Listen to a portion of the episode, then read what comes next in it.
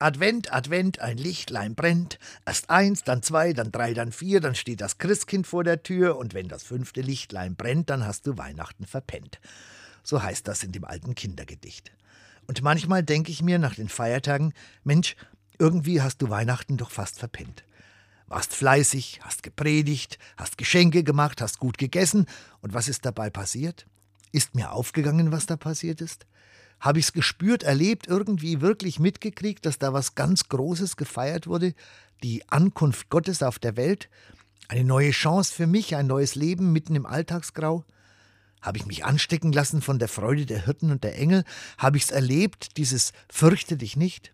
Vielleicht war ich ja darauf gar nicht vorbereitet, dass das gerade mir gesagt werden sollte. Vielleicht habe ich vor lauter Nachdenken über das, was ich sagen soll und was ich schenken soll, gar nicht gemerkt, was mir gesagt und was mir geschenkt wird.